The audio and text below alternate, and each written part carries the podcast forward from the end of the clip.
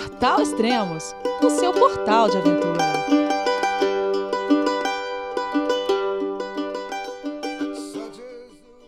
Bom dia, boa tarde, boa noite, bem-vindo a Extremos, o seu podcast de aventura. O Extremos está comemorando 16 anos, é isso mesmo. Nós estamos agora em dezembro de 2023 e tudo isso começou por volta de agosto de 2007. Foi quando comecei a colocar em prática meu planejamento. E durante os meses seguintes, passei criando o site. E quando chegou dezembro de 2007, eu lancei o Extremos. Isso foi há 16 anos. O tempo voa. E para comemorar, agora estou lançando um novo layout do site Extremos. É só você visitar lá, extremos.com.br. E também essa nova série de podcast chamada de Seleções, onde as melhores histórias que foram publicadas no Extremos, além de você poder lê-las, ver as fotos, você vai poder ouvir em forma de podcast. Então é isso. Para quem gosta do meu trabalho, pondere a comprar alguns dos meus cinco livros. É só entrar lá no extremos.com.br ou me chamar em alguma mídia social. Então vamos lá para a primeira história da nova série Seleções. Divirtam-se.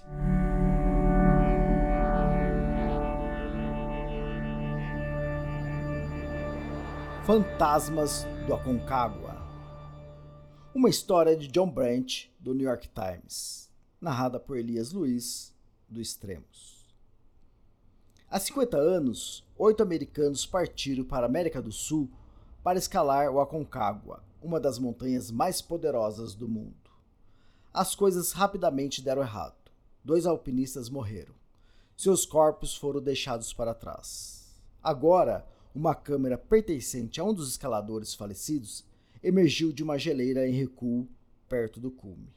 E um dos mistérios mais duradouros do montanhismo recebeu ar e luz. No topo da Concagua, no hemisfério oeste da montanha mais alta dos Andes, a retraída geleira cospe o que um dia ela devorou. No caso, uma câmera Nicomat 35mm de 50 anos. Dois alpinistas, preparando-se para uma próxima expedição, estavam prendendo cordas no ar árido e rarefeito de um dia claro de fevereiro. Era verão na América do Sul. A câmera brilhava no sol querendo ser notada. As lentes estavam quebradas. O visor no topo do corpo indicava que 24 fotos haviam sido batidas. A metade inferior da câmera estava presa em um coldre de couro desgastado, com uma alça grossa. No coldre, marcado em fita azul, tinha o nome americano e o endereço do Colorado. Nos ciclos sazonais de gelo e neve das montanhas, Equipamentos abandonados e perdidos são encontrados todos os anos. Luvas, machados de gelos, tendas rasgadas e às vezes até um corpo. Mas aquela não era uma câmera qualquer. Muito embora os alpinistas não soubessem disso ainda. Um deles a levou até o acampamento. Lá, um guia chamado Ulisses Corvalan, que estava preparando o almoço, casualmente perguntou pelo nome que estava na câmera. Janet Johnson, responderam. Janet Johnson! Ele gritou em resposta. O entusiasmo fervilhou instantaneamente. Você conhece Janet Johnson, a professora de escola? Conhece John Cooper, o engenheiro da NASA? Sabe a história da mortal expedição americana de 1973? Já ouviu falar da lenda? foi contada por décadas, virando quase um mito, sussurrado como uma história de fantasmas. Uma coisa nessa história era certa: uma mulher de Denver, talvez a alpinista mais experiente do grupo, havia sido vista com vida pela última vez na geleira. Um homem do Texas, que havia participado das missões Apollo à Lua, foi encontrado congelado próximo a ela. Os depoimentos dos sobreviventes foram contraditórios e as suas partidas apressadas. Um juiz demandou uma investigação por possível crime. Durante três anos foram feitas buscas intensas para encontrar e recuperar os corpos das vítimas. A descoberta dos corpos despertou ainda mais intriga, deixando mais perguntas do que respostas. É assim que Janet Johnson e John Cooper viraram parte do folclore do Aconcagua. Agora, quase cinco décadas mais tarde, uma câmera antiga emergiu da geleira em recuo. Estava ferida, mas preparada para tirar a próxima foto. Mais pistas emergiram do gelo. Um braço esquerdo em decomposição, luvas, uma jaqueta vermelha, um grampom apenas e uma lata de filme Kodak usado. Como tudo isso, pelos caprichos do acaso e das mudanças climáticas, uma lenda há muito tempo perdida recebeu ar e luz. A Concagua é o gigante de ombros largos dos Andes, com poucas árvores. Pode parecer um deserto vertical. A primeira pessoa a escalar os 6.961 metros da montanha foi o suíço Matthias Zurbriggen, em 1897. Em 1934, uma expedição polonesa conseguiu concluir uma rota mais perigosa no lado nordeste do Aconcagua, que recebeu o nome de El Glaciar de los Polacos, o Glaciar dos Polacos, por causa deles. Hoje em dia, a montanha faz parte de um parque estadual que tem uma equipe de resgate, área de camping e até internet. Alguns alpinistas consideram a Concagua uma das montanhas mais fáceis de escalar dos Sete Cumes, nome prestigioso dado às montanhas mais altas de cada continente. Mas a Concagua não é fácil, o problema espreita no ar. Até 2022, 153 mortes foram registradas na montanha. Em 1973, Johnson e Cooper eram os números 26 e 27. 50 anos atrás, alpinistas não tinham GPS, nem formas de se comunicar com o acampamento base. Eles carregavam apenas binóculos e sinalizadores. A montanha era basicamente deserta. Se algum problema acontecesse, não haveria a quem recorrer. Somente outros membros da expedição poderiam ajudar. A festa de escalada. A maior parte dos alpinistas de 1973 era do Mazamas, um grupo de escaladores fundado em Oregon em 1894. O líder deles era um advogado de Portland chamado Carme Dafoe. Foi ele que insistiu pela expedição ao Concagua, inspirado por um membro do Mazamas, que na década de 1940 havia escalado a montanha. O grupo dele tentaria fazer a viagem pela rota dos poloneses. Dizem que as dificuldades serão moderadas, nada tão mais complicado do que a rota usual ao Monte McKinley. Dafoe escreveu em um registro de 1972. O guia seria Miguel Afonso, um argentino de 38 anos que já havia escalado cinco vezes a montanha, uma delas pela rota polonesa. Em junho de 1972, Dafoe descreveu brevemente os membros da equipe. Todos eles homens americanos. Era o psiquiatra de Portland, Jim Petrosky, um médico do Kansas conhecido como Bill Elbank, Bill Ziller, um policial de Salem, Oregon, John Shelton, um estudante de geologia que sabia falar espanhol, e John Cooper, o engenheiro da NASA. Em novembro, Dafoe anunciou o último membro da expedição, a professora Janet Johnson.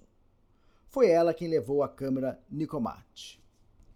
Um repórter do jornal local, Los Andes, Rafael Moran, entrevistou os alpinistas na Argentina. Ele ficou intrigado pela expedição, que envolvia a rota polonesa, com uma mulher e um cientista da NASA. Moran teve uma suspeita sobre o grupo eles pareciam desconectados e despreparados para a árdua missão de escalar Concagua por essa árdua via. Tire uma foto de cada um deles hoje, pois não acho que todos voltarão, sussurrou o repórter ao fotógrafo. A matéria foi publicada no dia seguinte. Um mês antes, em dezembro de 1972, Cooper estava na cabine de controle em Houston para Apollo 17, a última missão. Estava também no grupo de operações que guiou Neil Armstrong e Buzz Aldrin enquanto eles se tornavam os primeiros humanos a caminhar pela Lua.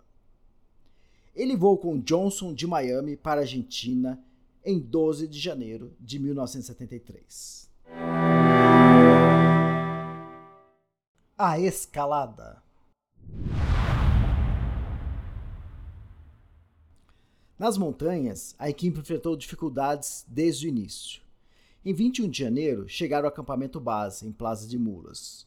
Um terreno com escombros, sem árvores, em um vale amplo, a cerca de 4 mil metros de altitude. Alfonso contratou Roberto Bustos, um alpinista de 25 anos, para organizar o acampamento. Diz ele. Não tinha atitude de grupo, disse Bustos. Eu ficava pensando que estava por conta própria, que cada um tinha que tomar conta de si. Eles não estavam prontos para uma montanha tão estranha e grande como a Concagua. Embora tivesse experiência em Concagua, Alfonso foi relegado a um simples guia, alguém para apontar o caminho. Dafoe estava no comando. Petrovsk, seu amigo de Portland, era o vice-líder. Naquela época, como hoje, chegar ao cume geralmente exigia uma semana ou mais de transportes para cima e para baixo da montanha, movendo equipamentos e se ajustando à altitude.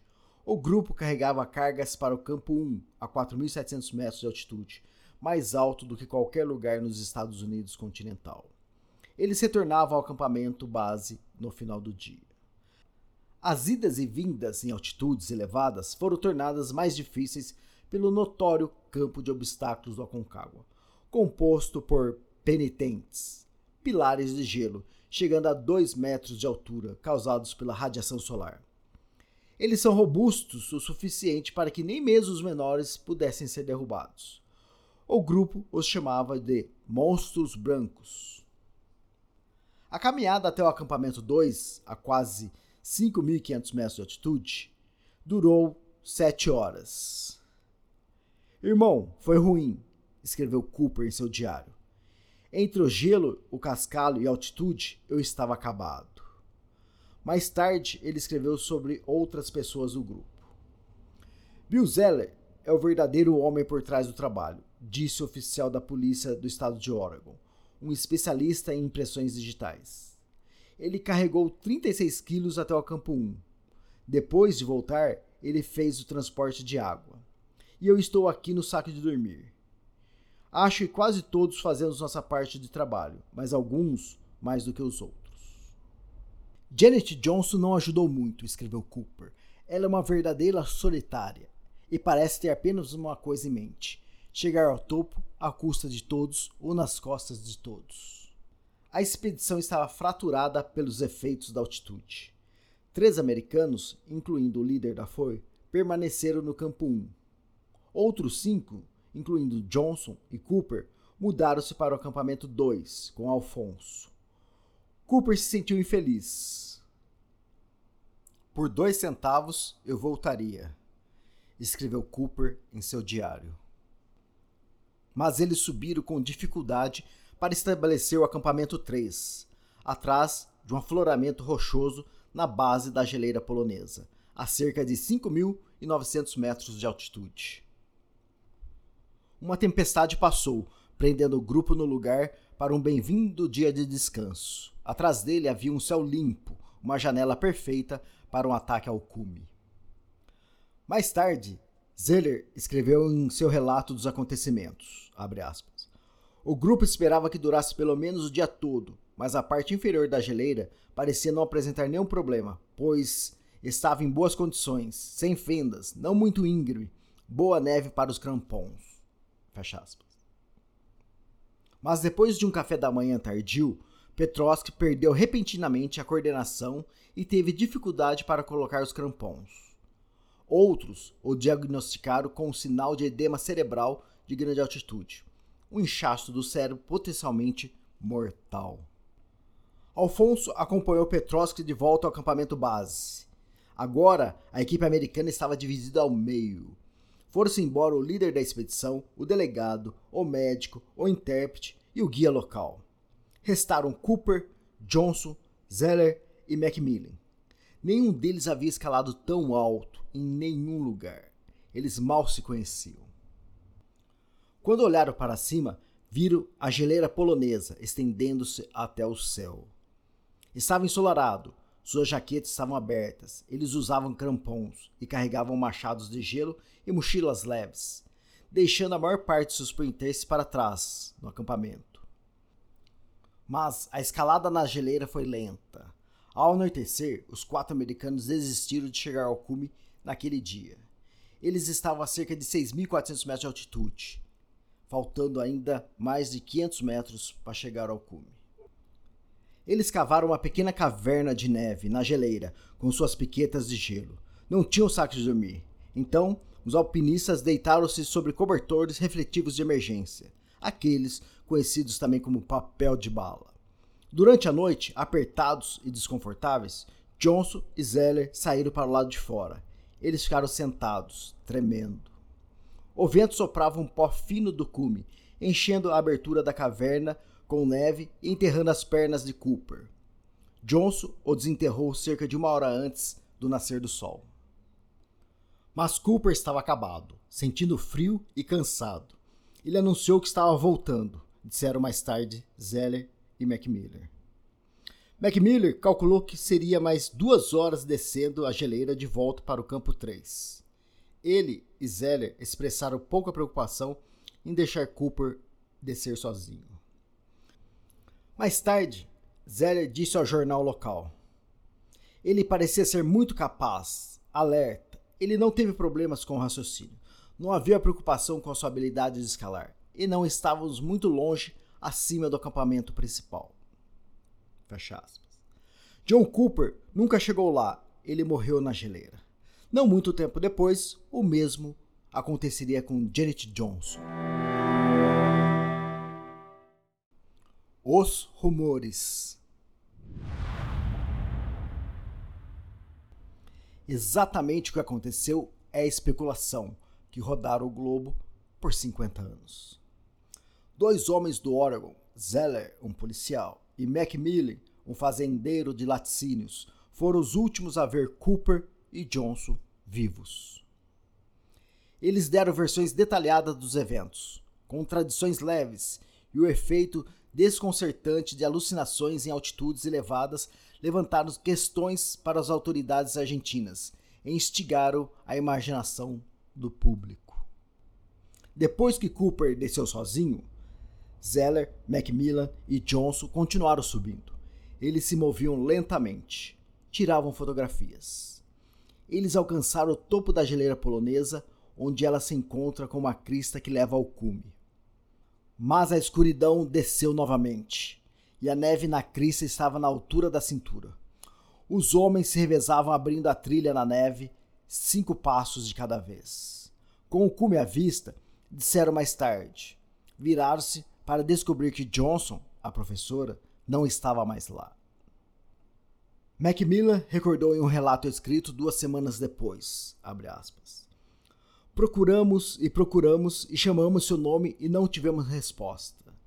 Finalmente, tropecei em seu machado e pensei que ela não poderia estar muito longe. Chamamos mais um pouco e finalmente uma voz fraca disse: Meu nome é Janet Johnson. Ela estava a cerca de 30 metros fora de nossa trilha na neve, deitada lá. Quando chegamos, ela disse: Não me faça sofrer, apenas me deixe deitar aqui e morrer. Zeller disse que se amarrou a Johnson. Macmillan disse que Zeller a pegou pelo braço. Zeller disse que os três se perderam e acamparam mais uma noite juntos. Macmillan disse que foi à frente dos outros dois e passou a noite sozinho. Suas histórias se convergiram novamente na manhã seguinte. Johnson não conseguia ficar de pé e suas mãos estavam inchadas e pretas, escreveu Macmillan. Então eles a ancoraram de três diferentes posições para que pudesse ficar de pé e a conduziram por uma fenda. Eles chegaram à caverna de neve onde tinham visto Cooper pela última vez. Alguns dos equipamentos deles estavam lá, incluindo a pistola sinalizadora. Macmillan disse que atirou com ela. Eram sete horas da manhã. Foi um barulho tão alto quanto um rifle, mas acho que ninguém abaixo ouviu, Macmillan escreveu.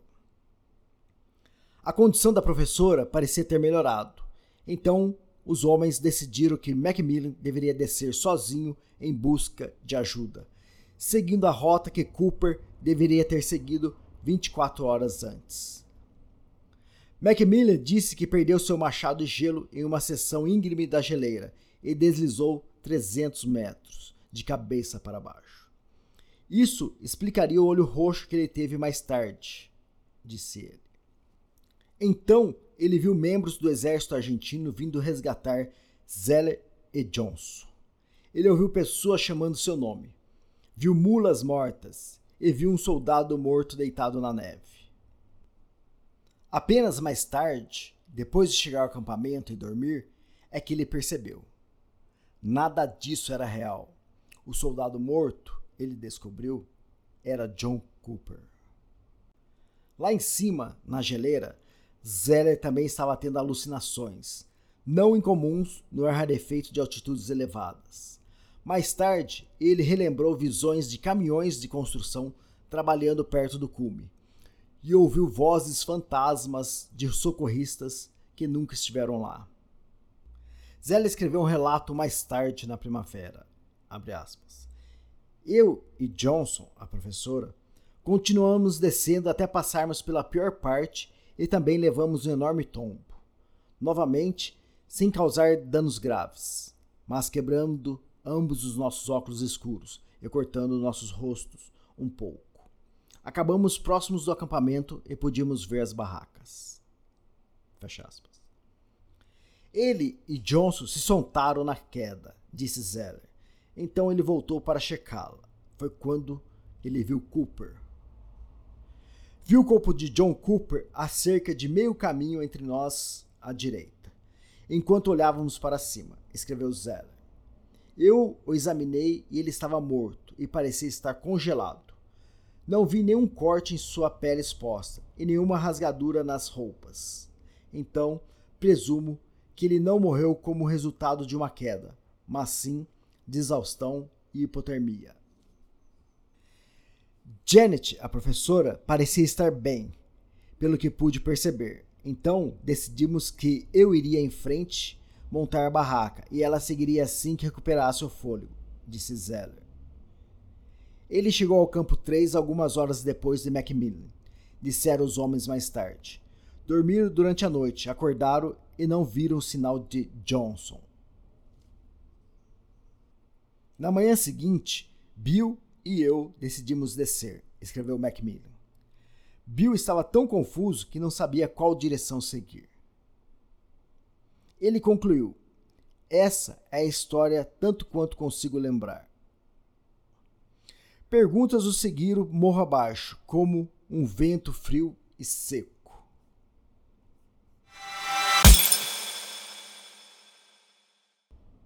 John Shelton o estudante universitário que atuou como intérprete na escalada, completou 76 anos este ano. Ele estava recebendo cuidados paliativos em uma cama de hospital Utah por mais de um ano. Ele tinha uma barba branca semelhante à do Papai Noel e os olhos que brilhavam quando ria. Ele era o último americano da expedição ainda vivo. Shelton lembrou de ficar doente devido à altitude e ser o primeiro do grupo a retornar ao acampamento base. Ele fazia companhia a Bustos, criando laços por sua afinidade compartilhada pela ciência. Ambos tinham 25 anos, os mais jovens do grupo. Um dia depois chegaram Eubank e Dafoe, mais doentes do que Shelton. Depois de mais um dia chegou Petrovski, com a ajuda de Alfonso, o guia. Shelton descreveu que olhou através dos binóculos para a geleira polonesa, esperando ver os quatro alpinistas restantes e avistando apenas três. E mais tarde, apenas dois. Ele se lembrou de subir correndo com Alfonso para ver se podiam ajudar. Eles se depararam com Zeller e Macmillan caminhando na direção deles. Shelton lembrou do peso do momento. Quatro pessoas subiram a geleira, mas apenas duas retornaram. Não ocorreu a Shelton que Cooper e Johnson fossem algo mais do que vítimas de uma tragédia em grande altitude. Jogo sujo? Bobagem, disse ele 50 anos depois. A notícia se espalhou lentamente fora da montanha. Famílias foram chamadas, agências de notícias e jornais locais escreveram despachos apressados, preenchendo lacunas com suposições e falsidades selvagens. Na cidade natal de Cooper, em Kansas, o jornal relatou que ele foi dado como morto após cair do topo da montanha em uma fenda profunda durante uma tempestade de neve com Whiteout. A embaixadora dos Estados Unidos em Buenos Aires enviou um memorando ao escritório do secretário dos Estados Unidos, tentando conter desinformações.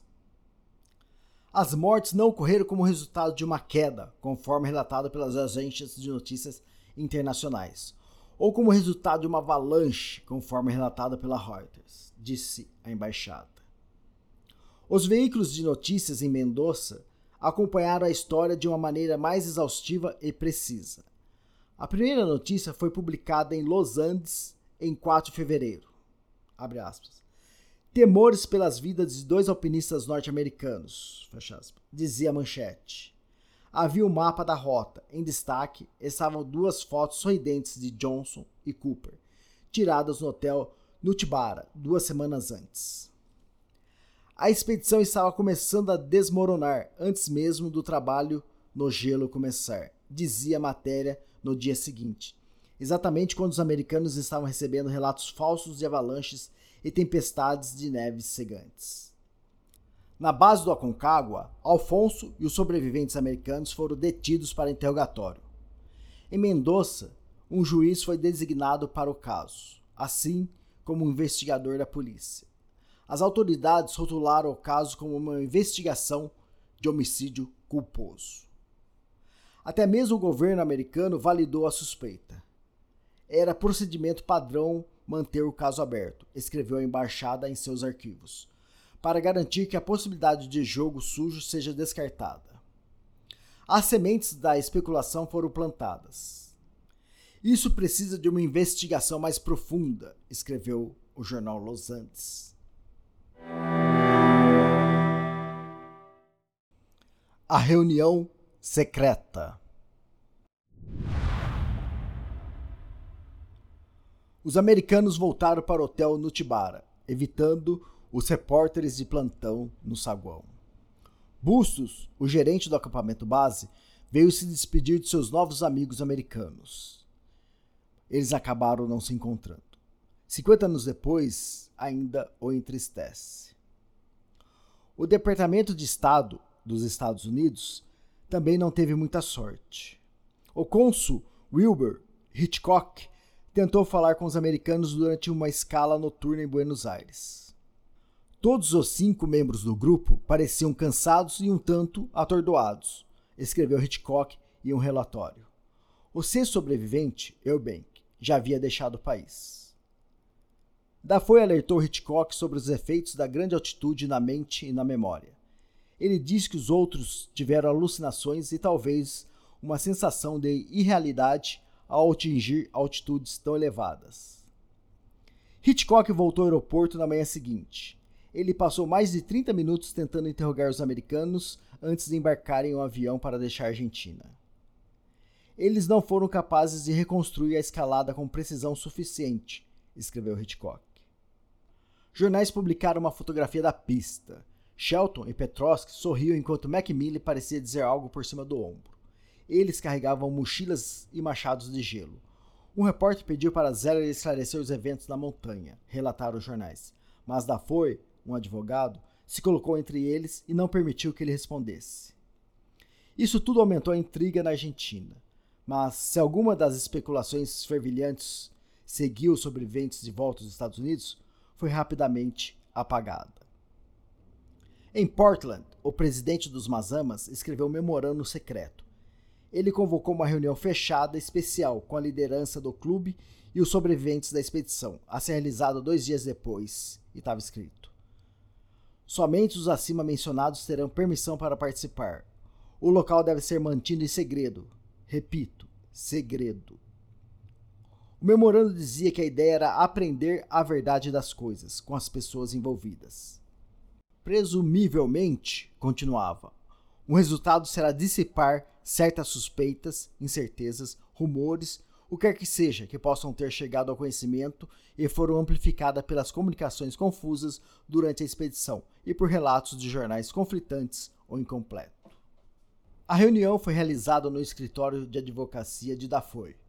Dois dias depois, em 15 de fevereiro, a secretária de Dafoe digitou um resumo cronológico de três páginas dos eventos. Era a história que os sobreviventes contaram aos jornais de suas cidades natais, e era a base para o relatório formal da expedição de Dafoe publicado no Anuário dos Massamas em 1993, que concluía que as mortes foram um acidente, que Johnson e Cooper estavam desesperados para alcançar o cume e que provavelmente morreram de edema pulmonar. Eles não morreram disso. As famílias de Johnson e Cooper eram religiosas, oriundas do centro-oeste dos Estados Unidos, confiantes em forças superiores e autoridades governamentais. Eles lamentaram, mas não se entregaram ao sofrimento, pelo menos publicamente. Não está claro quanto eles interagiram, se é que interagiram. Os Cooper realizaram um serviço memorial em março, mas queriam desesperadamente recuperar o corpo de John para o enterro adequado nos Kansas. O pai de Cooper, também chamado de John, escreveu cartas para o Los Andes, para Alfonso, para o Departamento de Estado, em busca de ajuda. Ele aprendeu espanhol para poder ler os relatos de notícias vindos da Argentina. A mãe de Janet Johnson, a professora, realizou um serviço fúnebre em abril na igreja de Minneapolis, onde a filha tocava órgão quando adolescente. Ela não pediu o corpo de volta. Ela entendia que sua filha havia dito que se algo acontecesse com ela no Concagua, ela queria ser enterrada no pequeno cemitério não muito longe do ponto inicial da trilha. Assim como o pai de John Cooper, a mãe de Janet colecionou recortes de jornais e documentos. Em alguns lugares onde o nome de sua filha aparecia com grafia errada nos jornais espanhóis, e até mesmo em alguns americanos, ela riscou e escreveu cuidadosamente por cima Janet. E nos lugares que citavam sua filha dizendo: Deixe-me morrer aqui, sua mãe apagava as palavras para nunca precisar lê-las. Na Argentina, o juiz Victório Miguel Calandre Agüero queria saber como John Cooper e Janet Johnson morreram. Não poderia haver resposta certa sem os corpos. No final de 1973, no auge de uma nova temporada de escaladas de verão nos Andes, uma equipe de quatro homens foi montada para procurá-los. Alfonso, ferido pelas críticas ao seu papel como guia, lideraria a equipe. Um repórter e fotógrafo da National Geographic, chamado Lauren McIntyre, soube disso e apareceu para se juntar à equipe. Alfonso ficou feliz em tê-lo. Eles carregavam dois trenós plásticos, do tipo que as crianças usam para deslizar nas encostas geladas, que tinham reforçado com chapa metálica parafusada na parte inferior. Uma semana depois, aos pés do glaciar polonês, encontraram as evidências fantasmagóricas da expedição americana. Barracas rasgadas, um saco de dormir azul rasgado, vazando penas. A cerca de 150 metros acima do acampamento, encontraram o corpo congelado de Cooper. Ele estava estendido em um terreno relativamente plano, com as pernas esticadas e cruzadas. Suas mãos estavam nuas, sobre o abdômen. Ele usava jaqueta, mas o capuz havia caído para trás de sua cabeça. John Cooper era alto e grande, e estava congelado como uma estátua de gelo, relatou Lauren, o fotógrafo, aos investigadores. Ele era como uma estátua de gelo e o trenó tinha cerca da metade do comprimento do seu corpo. Então, ajeitá-lo para que suas roupas e o corpo não fossem danificados na descida não foi uma tarefa fácil. Estava frio e ventava, e os ânimos estavam se esgotando enquanto tentávamos amarrá-lo ao trenó. Uma tempestade se aproximou. Os homens deixaram Cooper para a noite, cravando estacas ao redor dele para mantê-lo no lugar, e desceram para a segurança do acampamento. No dia seguinte, Loren foi o primeiro a chegar ao corpo e fez uma inspeção minuciosa. Ele tirou fotografias detalhadas de Cooper e de seus pertences. para tornar supremamente evidente como ele estava equipado, caso houvesse perguntas de investigadores ou repórteres. Ele encontrou o diário de Cooper, encontrou uma carta aberta de sua esposa, Sente. Lauren leu em voz alta e traduziu para os outros. Mantenha-se amarrado e não esqueça os crampons, ela escreveu. Você é de longe o melhor marido, carinhoso, realmente bom pai de todo mundo. Não havia sinal de Janet Johnson. Lauren vasculhou o campo de neve por várias horas antes de desistir. Ele considerava a morte dela o maior mistério e achava que ela poderia ter vagado para fora da borda íngreme do glaciar.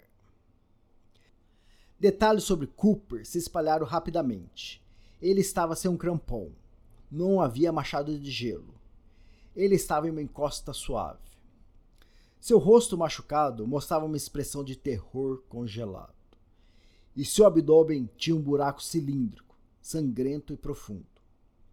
Isso passou despercebido até que seu corpo descongelou a uma altitude mais baixa e suas mãos congeladas puderam ser movidas. A maior possibilidade é que a morte de Cooper foi um acidente, disse Alfonso aos repórteres. Mas se Cooper tivesse caído sobre seu próprio machado de gelo, deve ter sido muito violento, disse ele, dada a quantidade de roupas que ele usava e a profundidade da ferida. Alfonso também disse que Zeller lhe disse que encontrou Cooper sentado, morto, com a cabeça entre as mãos. Mas a maneira como Cooper foi encontrado revela que o relato de Zeller não era exato escreveu o jornal Los Angeles. Laura insistiu que não há mistério algum. Ele caiu em seu machado de gelo e se machucou, disse ele em um depoimento aos investigadores. Ele estava com tanto desconforto e dor quando estava quase chegando ao acampamento base que, quando finalmente saiu da parte íngreme do glaciar, desceu para o plano e, evidentemente, parou sentou-se e tirou as luvas e provavelmente estava tentando se examinar e verificar sua ferida quando desmaiou e congelou até a morte. Loren deixou uma pequena dúvida. Em uma carta de 1974 para Sandy Cooper, ele sugeriu que Macmillan e Zeller provavelmente formaram algumas conclusões em suas mentes que podem ser verdadeiras ou que podem ser um ajuste com a consciência com a qual podem viver. Ele continuou: eu me pergunto se vocês já conversaram com eles. Não está claro se as famílias Cooper e Johnson se falaram. O corpo de Cooper, conforme o desejo da família, foi transportado para o Kansas. Chegou em um caixão de metal, enviado dentro de uma simples caixa de madeira. O caixão foi enterrado no solo frio de dezembro em Eldorado. A caixa vazia permaneceu por décadas na garagem dos pais de Cooper que não conseguiam se separar dela. Os resultados da autópsia completa foram lacrados pelo juiz, mas ele liberou a página de capa, que indicava a causa da morte. Não foi exposição, não foi edema pulmonar, nem mesmo a ferida misteriosa no abdômen que perfurou cinco camadas de roupas. Causa da morte: contusão crânioencefálica. O juiz fez apenas uma declaração, Precisamos do corpo de Janet Johnson, a professora. Encontrando Janet Johnson. Alberto Colombeiro tinha 17 anos quando ele e outros dois encontraram o corpo de Janet. Ele guarda as fotos daquele dia em uma pequena caixa. Era 9 de fevereiro de 1975. Colombeiro estava escalando a Concagua com seu pai, Ernesto e Guilhermo Vieiro, ambos experientes alpinistas do Aconcagua, agora falecidos. Uma tempestade os forçou a abortar uma tentativa de cume. Os três decidiram descer pela geleira polonesa. Eles conheciam bem a história. Sabia que o corpo de Janet poderia estar em algum lugar. Colombeiro viu algo avermelhado à sua esquerda. Estava obscurecida por penitentes, os pilares de gelo característicos do Aconcagua e parcialmente descoberto de neve fresca. Os homens pensavam que era uma lona, uma tenda, talvez uma mochila. Eles encontraram Janet virada para cima. Seu rosto escurecida por dois anos de exposição, estava machucado em três lugares. Ossos brancos saíam do nariz, da testa e do queixo, onde a pele pendia como uma aba. Havia manchas de sangue em seu rosto e jaqueta. Um crampão estava faltando em seu pé. Cordas estavam emaranhadas ao redor dela. Suas mãos estavam nuas. A jaqueta leve, aberta. Eles não conseguiram encontrar seu machado de gelo. A encosta era rasa. Zeller não disse que ele e Johnson tiveram uma longa queda juntos? Não havia como ter caído aqui, pensaram. A memória de Colombeiro guarda outro detalhe marcante: uma pedra em cima de Janet Johnson. Seu corpo estava em um campo de gelo. Colombeiro disse que era muito jovem e inexperiente na época para tirar conclusões, mas os homens mais velhos, pelo resto da vida, tiveram certeza de que Johnson foi assassinada, disse Colombeiro. Eles pensaram que tudo estava planejado acrescentou, que não foi um acidente, que alguém bateu nela e tentou fazer parecer que ela desceu a colina por exaustão. Sua descoberta e versão dos acontecimentos logo foram divulgados nos jornais de Mendoza, junto com as fotos horríveis que tiraram. O corpo de Johnson estava a apenas 20 metros de onde o corpo de Cooper foi encontrado, disseram os relatórios. Os três homens não estavam preparados para descer o corpo de Johnson. Então, eles o desenterraram e mudaram de lugar para que uma futura expedição de recuperação pudesse vê-lo. Eles encontraram um anel com uma pedra marrom turva no dedo de Johnson. Eles o removeram e entregaram a um alpinista americano chamado Alan Stack, que por acaso estava na montanha ao mesmo tempo. Em abril de 1975, ele enviou para Abrahamson, irmã de Johnson anexo o hotel que Janet usava quando a examinamos. Escreveu ele. Não encontramos nada de seu equipamento ou câmera, presumindo que ela tivesse uma. O anel é o único bem da viagem que a família de Janet Johnson recebeu em 50 anos. Em fevereiro de 1976, William Montalbano, correspondente para a América Latina do The Miami Herald, escreveu dois artigos sobre os mistérios mortais do Aconcagua. A segunda focou nos planos de recuperação do corpo de Johnson. Como Janet Johnson realmente morreu, dizia a manchete. Há mistério suficiente e perguntas sem resposta em torno da morte de Janet Johnson e do engenheiro da NASA John Cooper na mesma expedição de 1973 para levantar a suspeita de crime, escreveu William. O artigo se concentrava em Ramon Arrieta Cortez, o investigador principal, que deve estabelecer se o Aconcagua matou Janet Johnson ou se ela foi assassinada, escreveu William. Pouco depois, uma equipe de homens, em sua maioria policiais de Mendoza, com experiência escalada, encontrou o corpo de Johnson. Seu rosto estava mais escuro, muito mais mumificado do que no ano anterior, devido à recente exposição ao sol e ao vento. Não encontraram outros pertences. Os homens lutaram para libertar o corpo de Johnson do gelo. Eles cortaram grosseiramente seu braço esquerdo na altura do ombro e o deixaram, com o relógio quebrado ainda em seu pulso. Tivemos que cavar o gelo para descongelá-lo da geleira, disse Rude Parra, um dos homens agora policial aposentado. Foi como tirar um pedaço da geleira da montanha.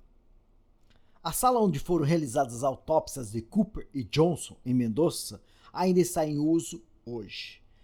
Fica em um prédio de estuque desgastado de um andar que parece um quartel. É equipado com mesas de aço inoxidável, ferramentas elétricas penduradas no teto e piso de concreto que se inclina para os ralos. Daniel Araújo foi estudante de medicina e assistente do médico legista Dr. Carlos De Sico nas autópsias de Cooper e Johnson. Hoje ele é neurocirurgião em Mendoza. Ele ainda se lembra de Cooper por causa da fratura no crânio e, principalmente, do buraco tubular em seu abdômen. Era como um buraco a bala, perfeitamente redondo. A ferida era tão profunda que atingiu a coluna de Cooper. Araújo sempre suspeitou de um parafuso de gelo. A autópsia de Janet se destaca pelos danos em seu rosto o osso exposto em três lugares. Araújo lembrou-se de cortes profundos em sua bota que o fizeram pensar que alguém havia dado uma surra nela. O relatório da autópsia de Janet, com fotos, foi submetido ao juiz. Assim como Cooper, ela morreu oficialmente de contusão craniana encefálica, uma lesão cerebral. Araújo foi assombrado pela memória dessas autópsias durante a maior parte de sua vida. Eles foram mortos, disse ele, ambos. Esses tipos de ferimentos não são auto-infligidos. Esse foi um consenso dos examinadores na sala? Sim, ele disse, nenhuma dúvida sobre isso. A cobertura da mídia não foi tão longe. Nos círculos forenses, relatou Los Andes, parecia ser um crime, embora a polícia não tivesse feito nenhuma acusação. Deixou o caso aberto à interpretação pública, mais uma vez. Os ferimentos na cabeça foram causados por uma queda ou foram deliberados? O jornal Los Andes perguntou. Talvez a verdade nunca seja conhecida. É aí que termina qualquer consideração séria. Em 24 de março de 1976, o governo da Argentina, sob Isabel Perón, caiu devido a um golpe militar mortal. A Argentina foi virada do avesso e estima-se que dezenas de milhares de pessoas tenham morrido na convulsão que durou sete anos. Qualquer investigação formal sobre a expedição americana foi entregue à imaginação coletiva. O mistério pareceu congelar no lugar. Dias antes do golpe, o corpo de Johnson foi enterrado em um pequeno cemitério de montanhistas perto do início da trilha para a Concagua.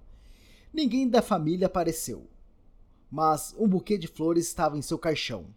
De tu madre, dizia, de sua mãe. Entre as duas dezenas de testemunhas estavam membros do grupo policial que recuperou o corpo, incluindo Arrieta Cortez, a investigadora principal. Segundo seu filho, Juan, Arrieta Cortez morreu em 2017 e nunca chegou à conclusão no caso. Sobre o céu da América, enterramos uma filha aqui em solo argentino, disse Arrieta Cortez na reunião no cemitério. Representantes da embaixada americana fizeram a viagem de mil quilômetros desde Buenos Aires. A cerimônia durou 15 minutos. Desejo informar que sua filha, Janet Johnson, foi enterrada em 19 de março de 1976, conforme seu pedido, no cemitério dos alpinistas de Punta del Inca escreveu a embaixada a mãe de Johnson.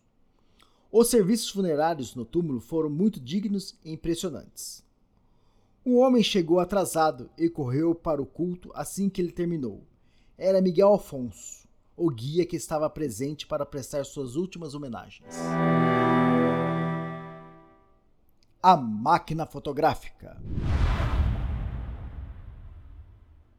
Durante quase 50 anos, uma câmera Nicomat, transportada por uma mulher americana, permaneceu congelada em uma cápsula do tempo de grande altitude. Mas não estava congelada no lugar. O local onde a câmera caiu pode não ser o local onde foi encontrada. O glaciar polaco tem vindo a encolher e a deslocar-se e a rachar e a descer pela força da gravidade e com a mudança das estações, como acontece com a maioria dos glaciares. E num dia ensolarado de fevereiro de 2020, coração do verão argentino, a câmera pousou sobre um penitente atarracado, como uma peça de museu sobre um pedestal. Foi Marcos Calamaro, um jovem carregador, quem trouxe para o acampamento. Foi Ulisses Corvalan, o experiente guia, quem reconheceu o nome estampado no fundo. Naquele dia estava no acampamento um fotógrafo chamado Pablo Betancourt. Ele reconheceu que o filme dentro poderia ser uma evidência a ser preservada, como aconteceu durante quase cinco décadas. Ele colocou a câmera em um estojo e encheu de neve. Ele contatou o The New York Times, perguntando se a tal descoberta poderia ser interessante. E ele se perguntou o que mais o derretimento da geleira poderia estar revelando. O braço de Janet foi encontrado, na manga de uma jaqueta vermelha, perto da borda da geleira. Depois a mochila, cheia de equipamentos e mais duas latas de alumínio com filme dentro. Em Oregon, o único membro sobrevivente da família imediata de Johnson recebeu uma ligação surpresa, compartilhando a notícia da descoberta. A resposta de Abraham Hanson foi clara: sim, revele o filme. Descubra tudo o que puder, por favor. Ela ainda é minha irmã, disse ela. Ainda quero saber o que realmente aconteceu com ela. Indian Head, Saskatchewan, fica a cerca de uma hora a leste de Regina. Sua estrutura mais alta é um elevador de grãos. Não há montanha à vista. Em uma esquina no centro da cidade fica o antigo banco, uma estrutura de tijolos de dois andares do século XIX. Hoje é sede da Film History International, dirigida por um homem chamado Greg Miller. Sua pequena equipe de técnicos recebe e processa filmes não revelados antigos ou danificados de todo o mundo, rolos abandonados em sótãos, bobinas descobertas em naufrágios e muito mais. Agora Miller segurava uma câmera que ficou presa em uma geleira a cerca de 6 mil metros de altitude por quase cinco décadas. A câmera estava intacta. A única rachadura estava dentro da lente. Os mecanismos funcionavam. O coldro de couro aparafusado na parte inferior da câmera provavelmente a protegia contra vazamentos. Acontece que uma geleira no Aconcagua não é um lugar ruim para preservar filmes. A umidade é sempre um prejuízo, mas os Andes são notavelmente secos. A radiação de grandes altitudes pode ser uma preocupação, mas a câmera foi sepultada no gelo. As temperaturas frias são muito melhores para o filme do que as quentes. Miller levou a câmera para um quarto escuro, acendeu uma luz infravermelha que não expunha o filme e abriu a parte traseira da câmera. Acho que veremos alguma coisa aqui, disse ele. A responsabilidade pelo processamento coube a Eric Labossière, um lutador profissional de meio período de 35 anos e guitarrista de uma banda de metal, careca, voz suave e braços cobertos de tatuagens. Ele estava nervoso. Havia apenas uma chance de fazer isso. Sob luz infravermelha, Eric moveu os rolos de filmes para tambores à prova de luz. Os tambores foram para uma máquina que lavou o filme em ciclos de soluções. Cronometrado com precisão, uma versão automatizada do antigo método de revelação fotográfica. Quando Eric saiu do quarto escuro, pareceu satisfeito. Se ele não soubesse a origem do filme, preso em uma geleira na Argentina há décadas, Eric teria presumido que estava em uma prateleira em algum lugar, disse ele. Depois de mais máquinas e mais soluções, Eric desenrolou o filme e segurou uma tira contra a luz. Sim, ele disse, montanhas e pessoas. Janet Johnson era uma boa fotógrafa. As fotos são lindas, assustadoras, manchadas apenas por manchas de umidade que colorem as molduras, algumas mais que outras. Eles transformam paisagens comuns em algo mais próximo da arte. Um dos rolos não foi utilizado. Janet levou-o até o cume com a aparente expectativa que iria precisar dele. Outro, encontrado em uma vasilha, teve 36 exposições, a primeira foto foi tirada de um vale próximo ao acampamento base, uma imagem étrea de montanhas cobertas de neve. Depois vieram muitos penitentes e picos nevados. Eles narram o método de deslocamento da expedição de um acampamento para o outro, aclimatando-se e transportando os equipamentos. Há uma foto de Janet entregando sua câmera para outra pessoa. Ela está sorrindo, usando um chapéu flexível e óculos de proteção com armação de alumínio resistente. Ela tem um machado na mão direita e uma mochila estofada nas costas. A sétima foto foi tirada perto do acampamento, no sopé da geleira polonesa. Apenas Johnson, Cooper, Zeller e Macmillan foram superiores a isso. Johnson tirou fotos da geleira. Pegadas marcam a neve macia. Por volta do meio-dia, com o sol alto e as sombras curtas, Johnson tirou uma foto de um dos outros alpinistas, que estava descendo a colina e sentado na geleira. As sombras da tarde ficavam mais longas a cada fotografia. Logo, os quatro alpinistas cavariam uma caverna para dormir. Cooper desceria a colina na manhã seguinte, enquanto os outros três continuariam subindo. A professora tirou mais fotos depois que Cooper saiu. A vigésima primeira fotografia mostrava Zeller ou Macmillan subindo à sua frente, sob o sol da tarde, cada passo abrindo buracos profundos na neve. Publicada no anual Mazamas, no final daquele ano, está a fotografia oposta, tirada por Zeller, em declive, de Johnson subindo no cume, a cerca de 6.700 metros de altitude. Janet usava um chapéu flexível. Seu casaco estava aberto e as luvas penduradas em cordões nas mangas. Ela segurava o um machado de gelo na mão direita. Antes de escurecer, Janet tirou mais três fotos dos Andes circundantes. Mesmo que ela estivesse com falta de oxigênio ou delirando, ela ainda sabia como focar a lente, compor o enquadramento e manter a câmera firme para tirar fotos nítidas. E é aí que o filme termina, e é aí que a lenda começa.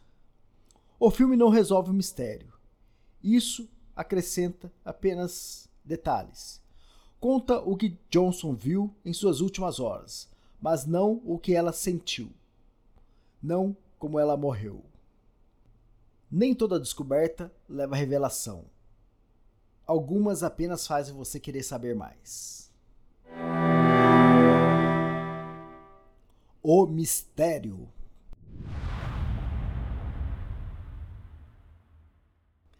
Se Janet Johnson e John Cooper ainda estivessem vivos, eles teriam quase 80 anos. Todos os americanos da expedição ao Concagua desapareceram.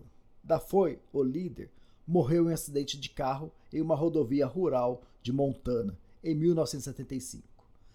Zeller morreu em 2003. Macmillan em 2011. Shelton morreu em novembro, deixando para trás uma coleção de fotos antigas, memorandos dos Massamas e arquivos de jornais. Continua sendo o maior mistério da Concagua, disse Moran, o jornalista argentino que cobriu a expedição e suas consequências. Ele tem 80 anos agora. Esta história quase desapareceu da memória popular, mas há motivos suficientes para dúvidas e argumentos para fazer o mistério persistir. O folclore acontece quando os fatos são curtos e o tempo é longo. Depois de todos esses anos, essa história não é sobre americanos que já partiram na montanha, mas sobre o desconhecido que vive naqueles que permanecem. Tem menos a ver com certeza do que com memória e imaginação. Uma questão surge repentinamente entre aqueles que estão familiarizados com a história. Quais são as possibilidades? Um acidente é a solução organizada, uma maneira útil de seguir em frente. E se fosse outra coisa? Corvalan, reitor dos guias do Aconcagua, com 59 cumes bem-sucedidos, ouviu as histórias dos veteranos pela primeira vez quando começou a escalar a montanha há 35 anos. Havia teorias e enfeites, pontos conectados por linhas difusas. Um triângulo amoroso que deu errado, um estoque de dinheiro que nunca foi encontrado. Cooper como agente do governo, assassinos que cruzaram a fronteira próxima com o Chile. Foi por isso que Loren, o americano, apareceu como que vindo do nada para encontrar os corpos? Por que ele estava tirando tantas fotos? Curvalan estudou as fotos de Janet de 1973. Ele notou a inclinação rasa e a neve estranhamente macia na geleira polonesa naquele ano. Uma queda longa e um deslizamento mortal no gelo eram improváveis, talvez impossíveis, disse ele. Mas algo mais incomodava Corvalan. Ele viu corpos devastados até mesmo por quedas curtas. Ossos estão quebrados, roupas e equipamentos destruídos. Por que? perguntou Scorvalan. Tão pouco disso parece ter acontecido com Johnson e Cooper. Por que o dano ficou confinado principalmente aos seus rostos? Curvalan pensou sobre isso. Ele é um montanhista. Ele esteve no topo dos sete cumes. Ele sabe o que a experiência e o bom senso lhe dizem. Um acidente.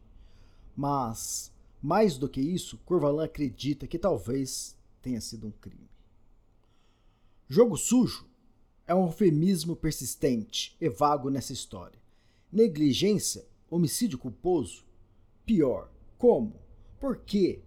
Será que é possível nessa altitude, com tanto cansaço? Corvalan encolheu os ombros. Roberto Bustos, gerente do acampamento base, está agora com 76 anos. Ele tem em casa um arquivo de recortes e fotos amareladas. Ele tem uma corda que pertenceu a Shelton, que ele guarda como uma lembrança preciosa.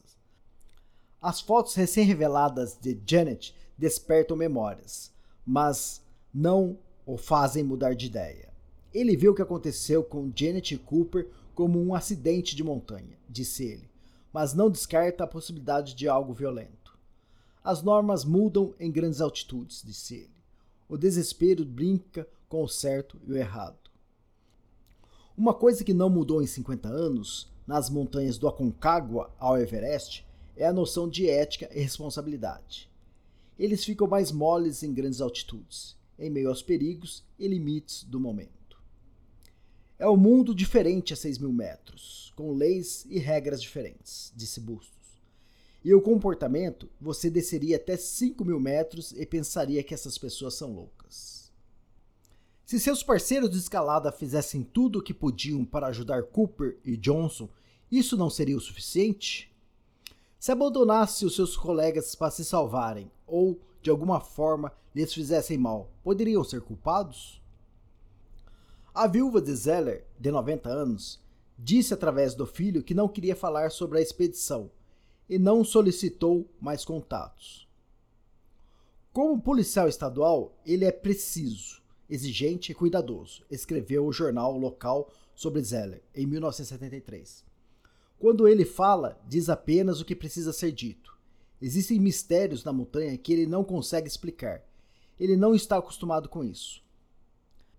A família de Macmillan diz que ele continuou a escalar montanhas pelo resto da vida, incluindo o Denali duas vezes, mesmo depois de ter sido diagnosticado com esclerose múltipla. Ele tinha mais de 100 vacas leiteiras e fazia apresentações de slides de suas escaladas para amigos e familiares no celeiro. Seus filhos se lembram de Macmillan falando sobre como ele e os outros foram detidos e interrogados na Argentina por causa das mortes.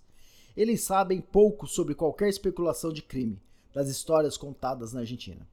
Parece impossível para eles. O juiz Victório Miguel Agüero nunca se pronunciou sobre o caso. Pouco antes de morrer, em 2022, ele foi questionado sobre a expedição americana por jornalista local, que disse que os leitores acompanharam a cobertura como um romance e levantaram o espectro de assassinato. Nada disso foi provado, disse o juiz. E então, do gelo, veio a câmera de Janet Johnson. E quaisquer fantasmas que tivessem sido enterrados foram despertados novamente. Na cidade de Oregon, Julie Abrahamson não mexia nos pertences da irmã há anos. Eles estavam escondidos embaixo da casa, ignorados, se não esquecidos. Nada disso fazia muito sentido. Aqueles slides de paisagens montanhosas e estranhos com equipamento de escalada. Aqueles recortes de jornais amarelados em espanhol, onde a mãe riscava todas as sugestões de que a filha gostaria de morrer sozinha. Para Abrahamson, Janet Johnson não era uma alpinista talentosa no Colorado, ou o nome assustador que ecoa nos Andes. Ela não era a lenda de outra pessoa ou mistério de outra pessoa. Ela era Janet, uma menina inteligente de 10 anos, que pediu uma irmã mais nova e a recebeu na família como uma boneca. Ela era uma empreendedora que se tornou uma mulher que sua mãe não conseguia entender. Ela era apenas uma irmã mais velha, a tia Janet, dos filhos de Abrahamson, que se propôs a provar que podia fazer tudo o que quisesse, até mesmo escalar as montanhas mais altas. Abrahamson pensa em sua irmã e se pergunta como ela teria envelhecido, se teria escalado mais montanhas. No Kansas, Joy Cooper tem quase 90 anos, a irmã mais velha que se lembra de John Cooper, quando era um menino com tanto desejo de viajar que seu pai teve que construir uma cerca para mantê-lo dentro de casa. Ela se lembra de quando as pessoas lotaram a igreja para o funeral dele e enterraram seu irmão mais novo no cemitério logo depois do Natal. Seus pais nunca mais foram os mesmos depois disso. No Texas, Randy Cooper, filho de engenheiro da NASA, criado por uma mãe viúva que já faleceu, não se lembra de muita coisa sobre o pai, mas lhe disseram que eles compartilham de algumas manias, como a maneira como estalam os dedos. À medida que Randy foi ficando mais velho, ele decidiu usar seu primeiro nome, John. E quando as pessoas perguntavam sobre seu pai, ele lhes contava a única coisa que realmente sabia. Meu pai morreu escalando montanhas. As famílias de Johnson e Cooper nunca souberam muito sobre o que aconteceu na Concagua. Eles simplesmente sabiam que as coisas deram errado e que Janet e John haviam partido. Os detalhes, as notícias dos jornais, as cartas, os documentos oficiais, todas as perguntas e arrependimentos foram engolidos pela tristeza e depois pelo tempo. Nota do editor. Agora um pouco da minha visão sobre a história. Eu gostei como a família aceitou os fatos da montanha, como ela seguiu em frente. Normalmente, quem gosta de teoria de conspiração, das especulações, é a mídia, pois isso faz vender jornal, isso faz vender revistas, isso gera cliques, e quanto mais eles conseguirem manter essa história como um mistério, mais eles têm relevância. Muitas vezes a mídia, ela tenta fazer o papel da polícia, de investigar, de julgar até. Para mim, isso é muito estranho. Isso não é normal. É isso aí, pessoal. Obrigado a todos e um feliz Natal.